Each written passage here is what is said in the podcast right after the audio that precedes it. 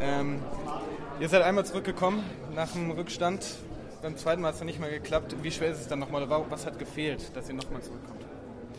Meiner Meinung nach hat, ähm, ja, hat in vielen spielentscheidenden Situationen die, die Grundbasics haben gefehlt.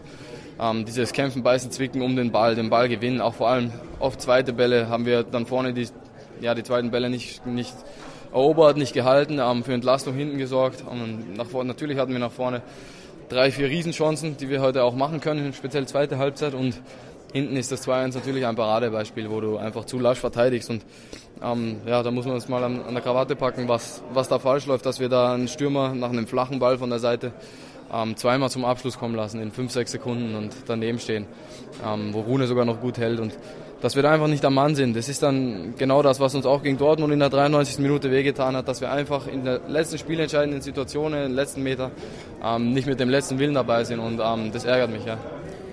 Was ist momentan das Problem? Warum, warum ist es so schwer, die Aggressivität und den, den Fokus vom Training auf ein Spiel überzubringen? Ich denke, wir haben einen guten Matchplan vom Trainer mitbekommen. Es gibt einfach Situationen, wo wir es gut umsetzen, aber zu oft halt einfach nicht. Und ähm, das sind dann genau die Schlüssel, wo wir, wo wir angreifen müssen, weil wir, wie gesagt, auch sehr gute Situationen heute hatten, wo die wir einfach vorne mit der letzten Konsequenz zu Ende spielen. Dann machst du vielleicht mal ein 2-1, wir hätten ein 2-1 in Führung gehen können, vielleicht ein 3-1 und hast dann einfach die Luft, die Lockerheit, dass alles von alleine geht. Ähm, dann rennst du mehr, dann hast du mehr Spaß am Spiel und wie gesagt, die Entlastung fehlt uns einfach, dass wir mal ein Spiel in Führung gehen und ich hoffe, das, das ähm, ja, können wir wieder reinkriegen. The reason today for fourth loss in a row?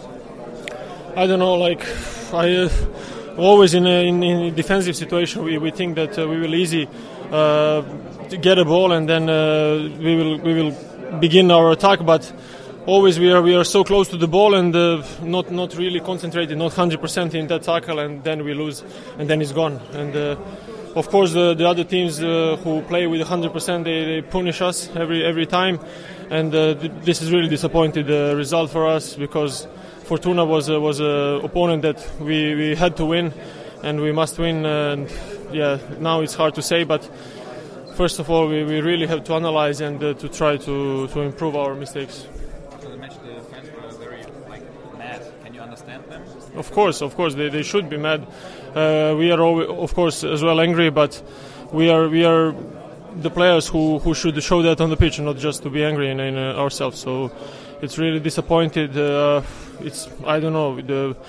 I think the, the older older teammates has to, to make some meeting and uh, to regroup uh, because a lot of young guys and we we we we never been in these situations when we lost five games in a row, and uh, we will try to get back on the track.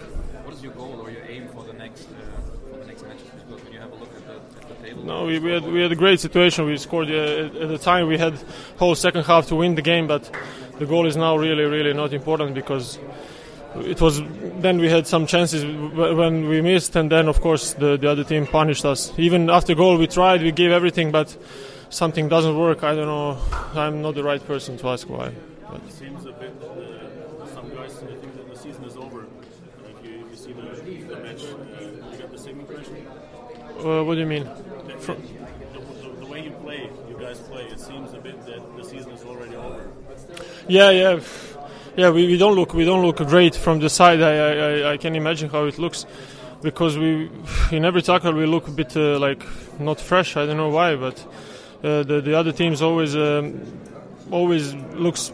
I don't know. We, we, we have to respond in uh, from Monday. We have to watch this game hundred times, two hundred times to see what, what is the mistake, because uh, this doesn't work. For five games, we we we, we conceded so many goals and uh, we, we had some situations in front of opponent goal, but it's not enough. Yeah.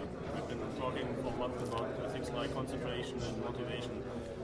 Do you have the clue to the solution to, to the last we, we do, really. We do in trainings, but it's not, uh, you can see it's not enough because uh, this, this was the game we, we, we had to win because Fortuna is uh, really not a team that is more quality than we are, but they, they just showed better quality, better character and motivation and uh, that's that's impossible.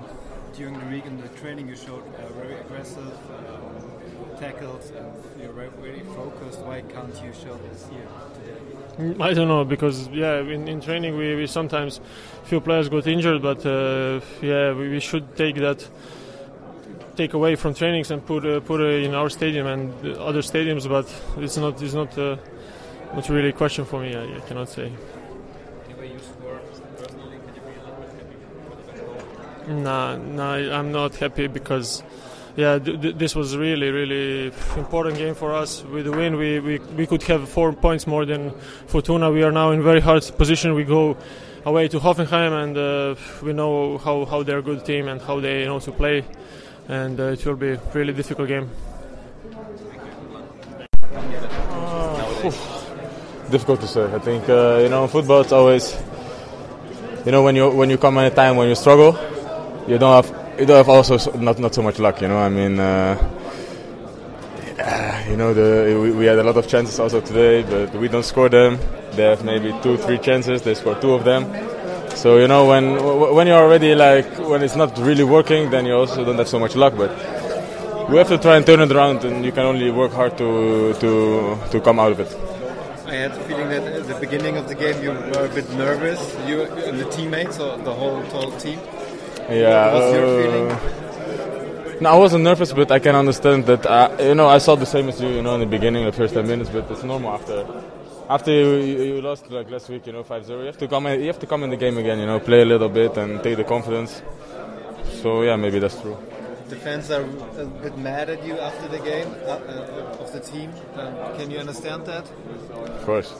No, uh, in football, when you when you win, you're the king. When you lose, you're nothing. You know, it, it, it works like that. And of course, I can understand because I'm also mad. Uh, so they have the right to be to be mad because we lost today again. Do you guys still have pressure the next uh, the next uh, games? Because when you have a look at the table, you can say, okay, the season is like like gone. No, that's dangerous to say, you know, um, because before two games ago when we played Leipzig, there was like everybody was speaking like, yeah, less chance to, to play Europe. But then still, you know, we can we, we have still six games now left, five, six or five games left, and uh, yeah, you can take 18 points. So I don't know, you know, you you have to yeah. You have to see game, game, each game per each game. You know, take it separately and not play like in, uh, in in your mind like we have six games, we have to win this and this. now. we have to just take it game by game. What can you say about the, the injuries? It was you, it was Nicolas, it was uh, like Jordan who are always injured. Now it's uh, it's Fabian um, and Arne. Is it also a problem for you guys, or No, injuries is part of the football, you know. Uh, what happened with Arno training was unlucky. It was nothing to do with nothing, you know. It was really unlucky. Just uh, something with his knee. I don't know exactly, so I can't tell you a lot. But I know how, what happened at training. Was a little bit unlucky, so it, it's part of football, you know.